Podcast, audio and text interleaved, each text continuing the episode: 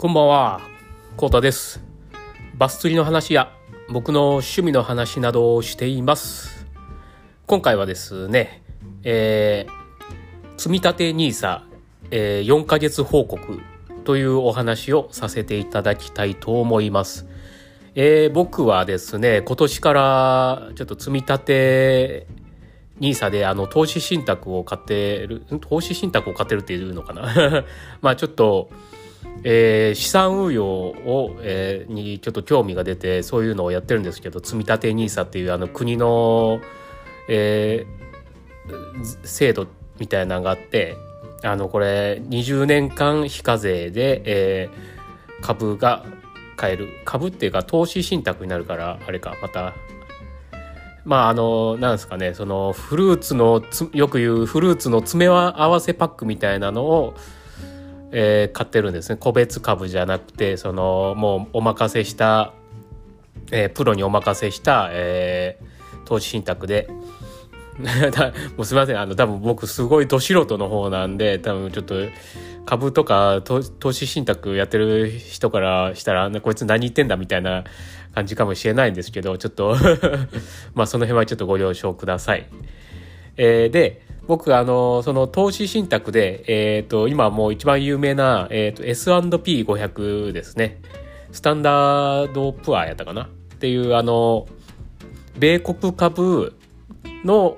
えー超有料株の有料会社500社を選んでなんかこう算出して、えー買って買ってくれるような、えー ETF があるんですけどそれに、えーを買ってます。で今年の1月からえっ、と楽天証券の方で、えー、と投資、ええー積み立て NISA をやってるんですけどそっちの方で毎月、えー積み立てで毎月1万1万円ね2万5千円ずつやって、えー今日で、えー、あと10万円をやっと積み立てるような感じになってるんですけどで10万円今ね投資してえー、とどんぐらい利益が出て利益っていうかまあ利益か。利益が出てるのかというと今のところ、えー1万円の利益が出てました。うん。どうまあ10万円でを入れといて1万円になるっていうんやったらまあね今今やったらいいのかなっていうぐらいですけどね。まあね今 S&P が今最高値になってるとかなんか結構ニュースで言われてるんでまあどうなるか分かんないですね。ここから暴落して一気に下がったりするかもしれないんで。まあでもどっちかっていうと僕もう暴落っていうかねちょっと下がってそのある程度の今の一定額でももう少し多い株数っていうかね口数を変え変えたらいいなっていうぐらいなんでちょっと今のところ僕的にはちょっと下がってほしいなと 個人的には思っちゃうんですよね。やっぱりあの長期目線でこれ、えーと積み立てしてるんでこれねすぐあ1万円儲けたじゃあ下ろして1万円ゲットしようとかじゃないであの20年スパンで考えてるんでまあねちょっとまあ1万ぐらいとかやけまあここから結構暴落しても別に売る気は全然ないんでもう20年後に答え合わせみたいな感じで、えー積み立て投資をしているのでまあね1万円増えたところでって感じなんですけど今のところは。うん、まあでもやっぱりちょっとね、あのー初めての投資信託なんでちょっとやっぱり1万円とか増えてもちょっと嬉しいじゃないですか。なんでちょっと今こういう感じでちょっとラジオで、えー、とご報告させていただこうかなと思ってやってます。えー本当だとね、えっ、と、ま、えっ、と、毎、毎月はね、1年で、えっ、と、40万円まで、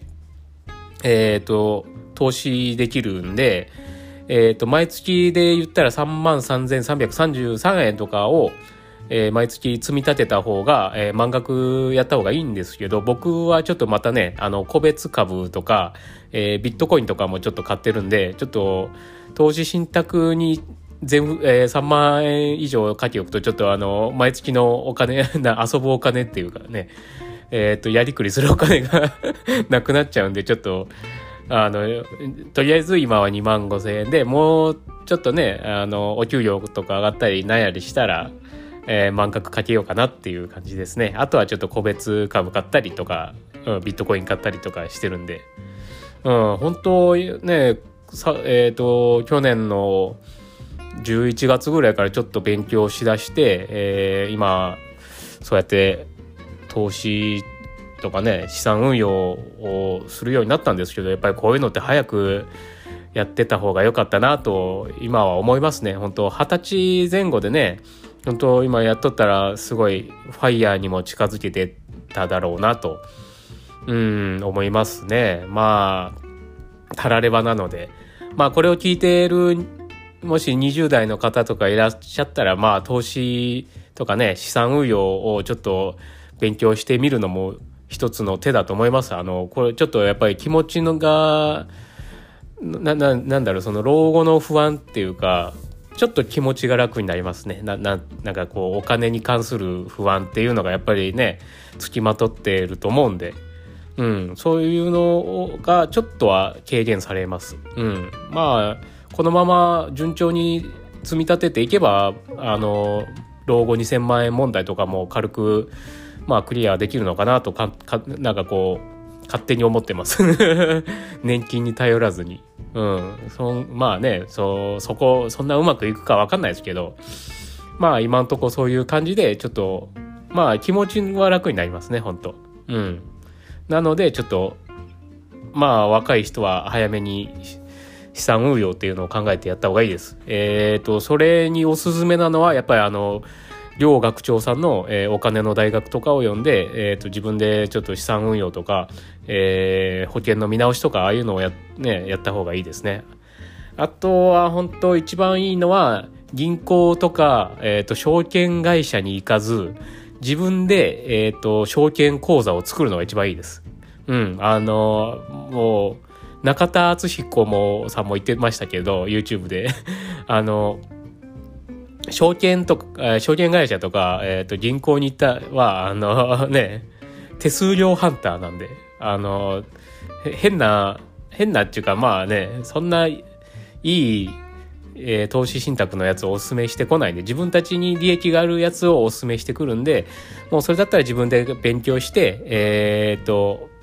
自分で、えっ、ー、と、納得のいく、え、株とか投資信託を選んで買った方がいいですね。僕の場合は、S&P500 と,、えー、と米国株、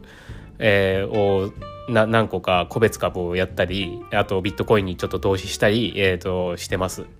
まあね普通の人から見たらちょっと危ないとかね思われるかもしれないですけどまあ勉強、勉強して、ちょっと自分が納得いくぐらいでやってるんで、えー、まあ、その、大損、まあ、大損っていうか、そんなかけてないですからね。でも、それでもしこけて、えっ、ー、と、ちょっとマイナスとかになっても、まあ、ね、自分が、その、なんなんだろう、えっ、ー、と、調べて買った個別株だから、まあ、しょうがないかな、これも勉強代だなと思って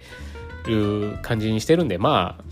そんぐらいに思ってるんで、まあね 人に頼らず自分で、まあ、なんか銘柄選んで投資するっていうのが一番いいと思いますんで、えー、まあ、興味がある人は楽天証券とか SBI 証券が僕的にはおすすめです。うん、すごい株とか買い,、えー、買いやすいです。ちなみに僕はどっちも持ってます。うん。っていう感じですかね。まあ、またこういう話がえー、視聴回数が良かったら、こういう話もまたしていこうかなっていう感じですね。それかまた毎月毎月、積み立て NISA の、えーけえー、経過報告はまた、